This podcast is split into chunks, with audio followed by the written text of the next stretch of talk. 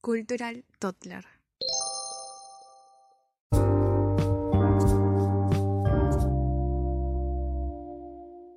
Hola a todos, ¿cómo están? Yo soy Yerka Steph y bienvenidos a Cultural Toddler, episodio número 7. Tips para aprender un nuevo idioma.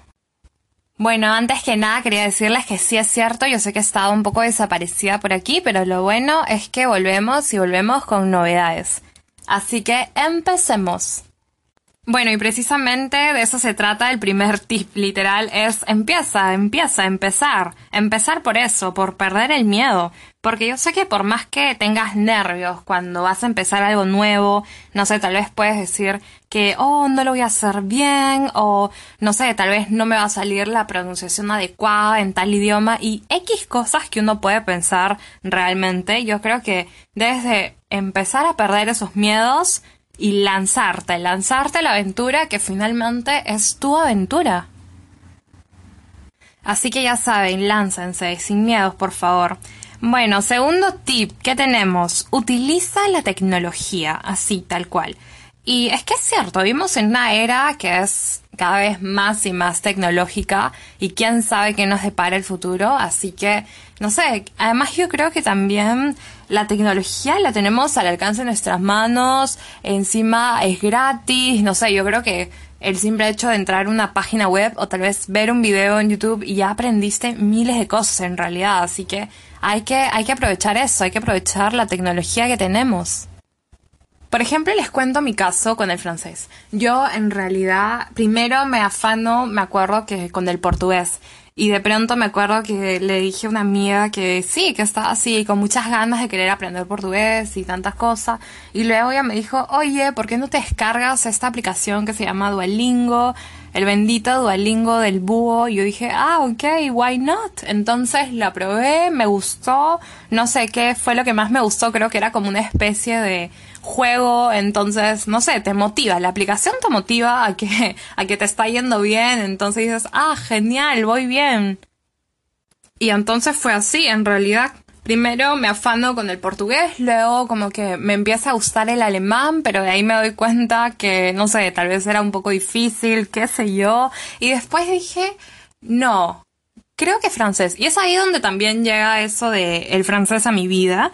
Y entonces digo, ok, voy a buscar una opción de poder aprender en línea. Y dije, ah, me acordé del búho, me acordé del bendito búho realmente. Y, sí, empecé a aprender francés con Duolingo, la verdad.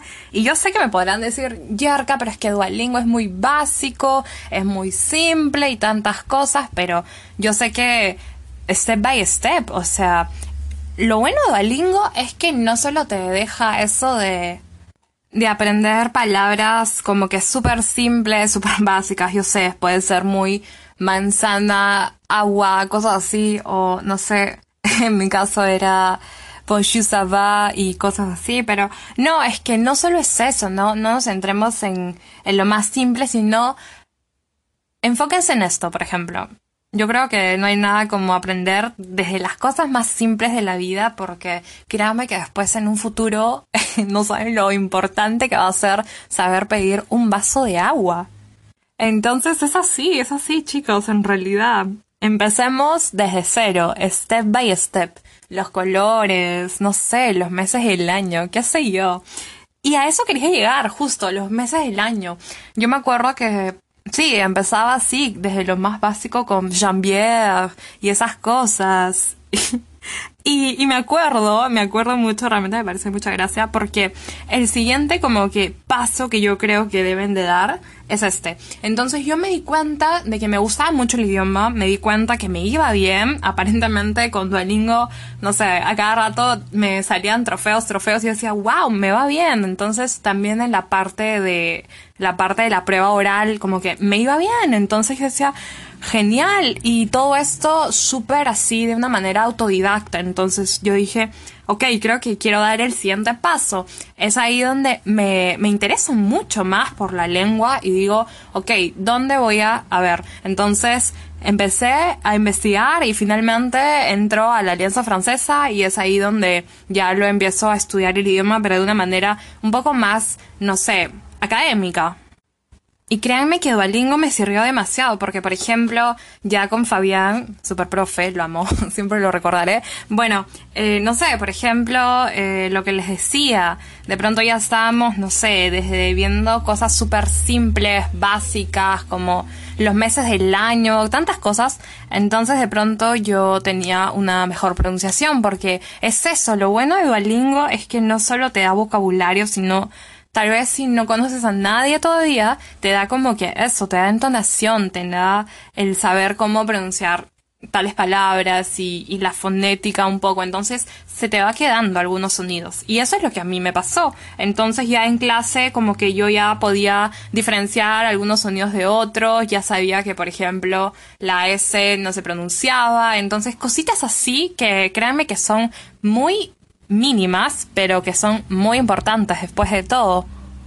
Ahora vamos con el tip número 3. Sumérgete. Y este es uno de mis favoritos. Sumérgete por completo en la cultura del idioma que vas a aprender. Y es que esto es muy cierto, porque cuando hablamos de cultura, la cultura engloba miles de cosas y una de ellas es tal vez la música. Y tal vez podemos seguir con mi ejemplo del francés. En realidad yo también cuando empiezo a descubrir francés no solo era por así, sino que me empieza a gustar la música en francés. Y lo curioso es que no me empieza a gustar, no sé, tal vez ustedes pensarán, ay, ¿qué está escuchando? Yerka, Edith Piaf, cosas así. No, en realidad a mí me empieza a gustar el rap en francés. Y, y sí, en realidad era un género que yo no estaba muy acostumbrada a escuchar, pero que luego me gusta mucho y, y, me hace querer saber más y más y descubrir nuevos artistas y nuevas canciones. Y a esto quería llegar. Tengo yo un dato para descubrir nuevas canciones en Spotify. Miren, lo que hacemos es, nos vamos a buscar, luego vamos a listas y ahí hay como que una lista de éxitos por cada país. Entonces, ponte. A ver, vamos a ir. Yo quiero. Ya, ahora estoy, les cuento. ahora estoy afanada con el italiano. Y, sí, también estoy buscando nuevas canciones, nuevos artistas, porque yo solo creo que conozco dos y no, quiero, quiero ampliar un poco mi escena musical italiana. Bueno, por ejemplo, encontramos de todo en realidad. A ver, les voy a hacer escuchar un poquito. Eh, esta es las 50 más virales de Italia, por ejemplo. De ahí si quieren vemos las de Francia para que vean. A ver, escuchemos esta.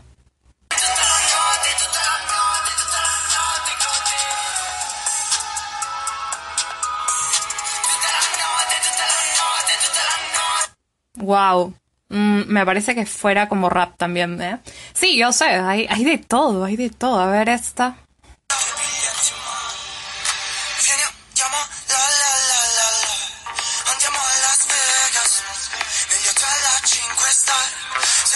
Mmm, me gustó, eso me gustó.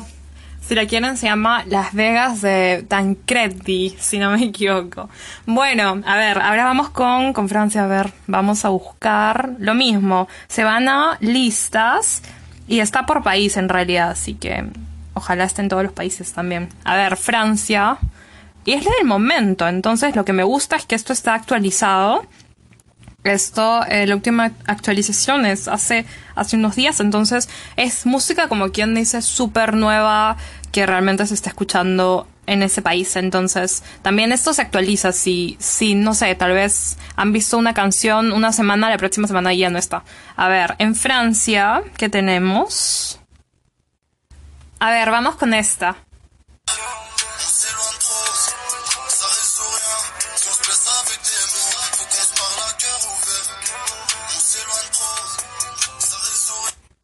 Me gusta, me gusta. Era como rap también. Créanme, cuando les dije que en Francia escuchaba mucho rap, era cierto. A ver, otra más diferente. A ver esta.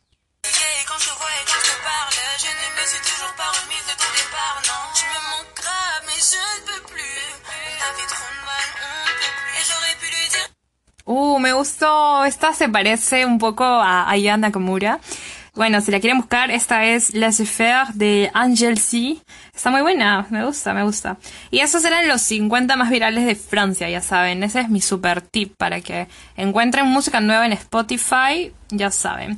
Y bueno, sí, en mi caso fue así. Yo no lo encontré en Spotify, yo me enamoré de una banda eh, de rap, también de un grupo de rap en, en, YouTube. Yo los encontré en YouTube y resulta que estaban muy de moda en su momento. Estoy hablando del 2018, más o menos, wow.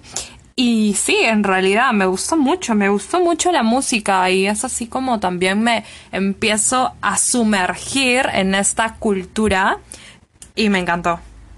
Otra cosa que yo aconsejo mucho a mis amigos es que empiecen desde lo más simple en realidad, como por ejemplo cambiándole el idioma a tu celular. Sí, yo sé que puede sonar súper simple, súper básico, pero créanme que realmente después les va a ayudar un montón porque vas a empezar a familiarizarte con palabras súper simples. No sé, por ejemplo, yo pasé de herramientas a parámetros. Parece de, de pronto saber cómo se decía nublado, chubascos, tantas cosas raras que uno tiene ahí en el celular, en el tiempo. Yo soy fan del clima, entonces con el clima también aprendes mucho. Pero bueno, cosas así, o tal vez no cambiándole el idioma al celular, sino a la aplicación que más usas. Y créame que no te vas a perder porque ya sabes dónde están tales cosas y solo ahora las ves en este nuevo idioma. Yo, por ejemplo, también tengo el correo en otro idioma y, y sí, y así aprendes y se te hace mucho más fácil. Otra cosa que podemos hacer es haciendo esto, escuchando podcast. Y me parece buenísimo que lo estás haciendo, pero también yo creo que para escuchar podcast ya debes tener un ligero nivel en ese idioma porque si no sería un poco más complicado. Además yo creo que eso es más como una especie de listening y que estás simplemente practicando y practicando, practicando tus oídos. Bueno, ¿qué más? ¿Qué más tenemos? Eh, luego tal vez puede ser viendo películas, series, series y películas. Y yo acá recomiendo que lo hagan en el idioma original, por favor.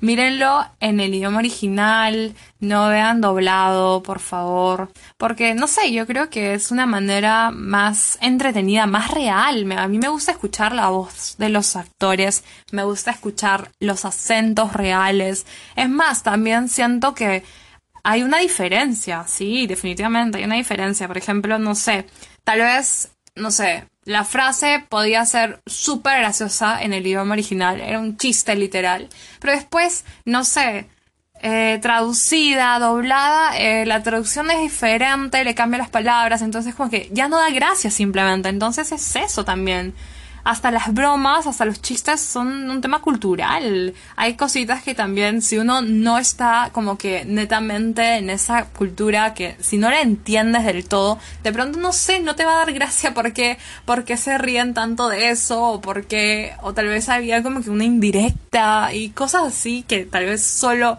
los ciudadanos de tal lugar lo saben y cosas así. Entonces, yo creo que sí, sumergirte en la cultura es súper importante.